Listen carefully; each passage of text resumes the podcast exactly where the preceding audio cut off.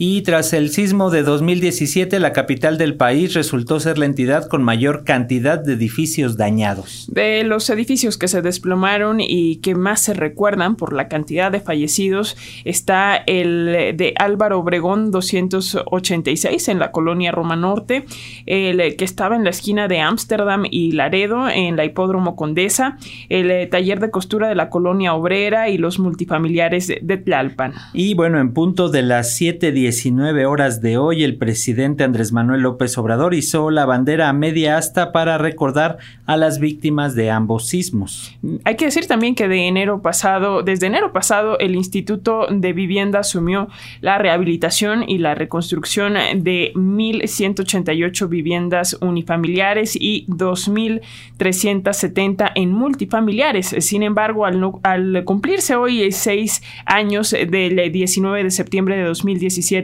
damnificados denuncian que están parados muchos de los planes eh, con los eh, cuales verían de nuevo su casa. Y bueno, justo para hablar sobre la reconstrucción aquí en la Ciudad de México, tenemos ya en la línea telefónica a la maestra Nacheli Ramírez. Ella es titular de la Comisión de Derechos Humanos de la Ciudad de México. Nacheli, un gusto platicar contigo. Muy buenos días. ¿Cómo estás? Hola, maestra. ¿Qué tal? Muy buen día. Hola. Hola, ¿cómo estás, maestra? Buenos días. Buenos días. Gracias por tomar la llamada. Pues para comenzar, eh, maestra, y agradeciéndole mucho este tiempo para las audiencias de la radio pública, ¿cuál es la situación eh, en términos de reconstrucción a seis años ya del sismo de 2017 y por qué habría que verlo con perspectiva de derechos humanos? ¿Qué nos dice? Bueno, eh, entrada porque fue un suceso que implicó víctimas. En el caso de el, el, los expedientes más importantes fueron los que involucraron pérdidas de vidas humanas y donde además se acreditó que había habido alguna omisión del Estado alrededor de las construcciones y entonces ahí pues naturalmente estamos hablando de una violación al derecho a la vida que eh, la comisión documentó y emitió las recomendaciones en su momento correspondientes.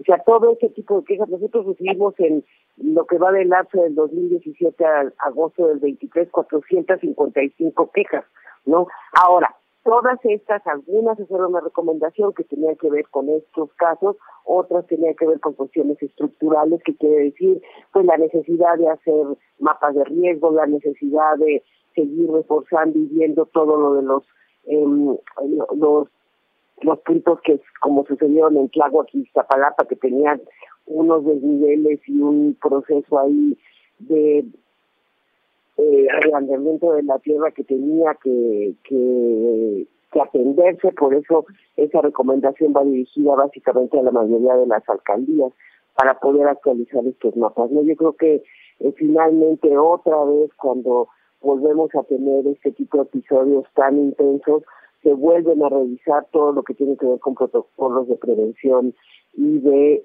básicamente de manejo del riesgo que permita que exactamente no lleguemos a cuestiones que tengan que ver con pérdidas de vida humana.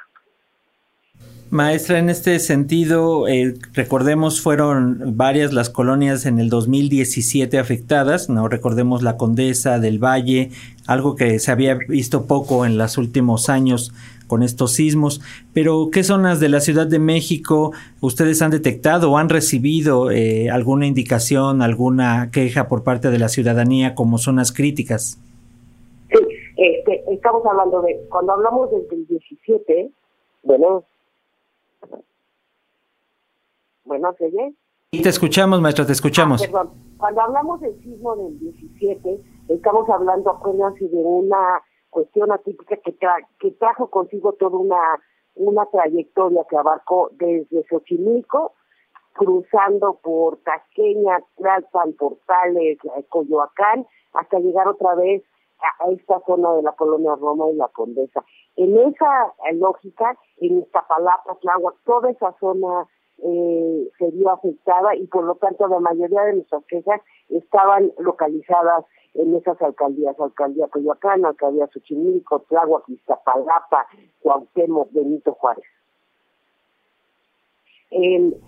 ahora bien, a ver, creo que además ustedes están tocando un punto importante. Inicialmente no nada más tocó esta el 17 a áreas eh, altamente vulnerables de eh, viviendas precarias, sino que atacó muchísimas viviendas y muchos ah, edificios, sobre todo de clase media, ¿no? Por cómo eh, el, tipo de sismo que se sufrió. Y la verdad es que la reconstrucción en la ciudad abarcó con diferentes esquemas a todas las personas. Inicialmente, eh, finalizando el 2017, la propuesta era ir con los grupos altamente vulnerables, mujeres, este, adultos mayores, personas en precariedad y subsidiar al 100% esa reconstrucción. Sin embargo, pues esto se modificó al siguiente año y se pudo abarcar un plan de reconstrucción bastante ambicioso que si lo vemos en los años, eh, apenas llevamos seis años, se puede decir mucho o poco, pero para reconstrucción es poco tiempo y el avance es bastante significativo. Nosotros llevamos cada año con una serie de indicadores que van desde cosas de reconstrucción hasta cuestiones que tenían que ver con regulación, patrón y la generación de protocolos y los avances son eh, buenos, aunque tenemos este en algunos elementos retrasos. Por ejemplo, eh, todavía faltan el 30% de edificios que fueron rehabilitados para ser entregados y faltan alrededor del 70% de los edificios que habían implicado reconstrucción para ser entregados.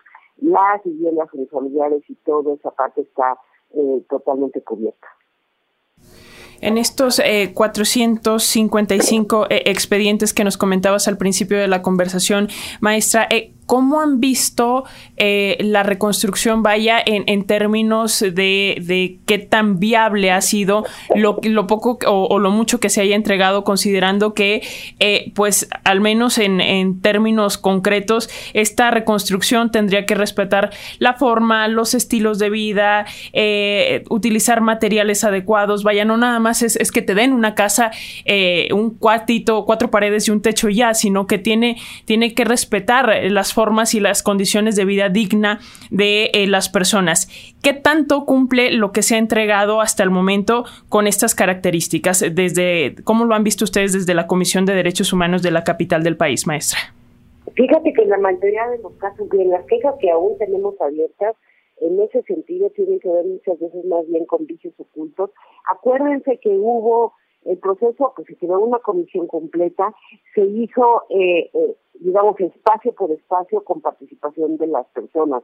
Decidían, eh, se hablaba con, se decidían asambleas y eso se trató de respetar. Sin embargo, como en todo, pues es un proceso que abarcó muchísimas viviendas, muchísimos edificios y muchísimos colectivos en donde, pues bueno, hay este quejas, algunas quejas alrededor de eso, pero son las mínimas. Y muchas de esas también tienen mucho que ver con cómo nos ponemos de acuerdo eh, entre nosotros, ¿no? Tú puedes tener muchas veces, en, podemos, tenemos algunas eh, quejas que tienen que ver con un eh, conjunto de edificios en donde el 80% está de acuerdo y hay un 20% que no lo está. Maestra, finalmente, eh, ¿consideras entonces ya con todo este proceso, lo que ustedes llevan documentado, con las, el apoyo de la ciudadanía que ha acudido a ustedes, ¿consideras que este plan de reconstrucción ha funcionado a pesar de que para muchas personas seis años pues es algo muy, muy pesado, sobre todo cuando estamos hablando de su patrimonio, de su vivienda? Imagínate, para, para todas las personas un mes, seis meses, un año es demasiado, porque muchas de ellas perdieron exactamente eh, no nada más lo que tiene que ver con los físicos, sino con todo lo simbólico que representa para todos nosotros nuestra casa, nuestro hogar, el departamento con el cual trabajamos para tenerlo, y de un momento a otro se pierde todo, todo, incluyendo lo físico y lo simbólico. Entonces, naturalmente, seis años para las personas es muchísimo tiempo, no, muchísimo tiempo. Sin embargo, si lo valoramos en términos de los tiempos de reconstrucción a nivel mundial, estamos hablando de Chile, de Japón, de muchos países que establecieron, ni siquiera de manera tan ambiciosa, un plan de reconstrucción como el que tenemos en, sobre todo en la Ciudad de México, eh, la verdad es que no es tanto, ¿no? Claro que podría haber sido menos, como siempre tiene que haber habido, eh, digamos, y cuando uno en individual está en un proceso de construcción, no sabemos siempre planeamos una fecha y acaba siendo otra. Imagínense ustedes lo que implican las dimensiones de esto. Entonces, creemos que más que desvalorarlo eh, eh, como exitoso, yo creo que ha sido un plan de reconstrucción adecuado y naturalmente siempre le va a quedar a a las, a las personas en términos de la temporalidad. Pues ahí está, muchísimas gracias, maestra Nacheli Ramírez, eh, titular de la Comisión de Derechos Humanos de la Ciudad de México. Siempre es un gusto platicar contigo aquí con las audiencias de la radio pública de Radio Educación y saber que, eh, digo, obviamente este tipo de situaciones no se desean, pero eh, hay que saber si llegaran a, ocurrir de nuevo que existen estas instancias a las que podemos acudir y obtener apoyo para este tipo de cuestiones, sobre todo de la reconstrucción, justo con perspectiva de Derechos Humanos. Así que muchísimas gracias por esta comunicación, maestra. No, muchísimas gracias a los dos. Cuídense mucho, muy buenas. Bueno, hay buen, le deseo a ustedes y a todo el mundo buen simulacro. Y espero que nada más sea simulacro. Que así sea. Gracias, maestra. Un abrazo. Hasta luego. Hasta luego.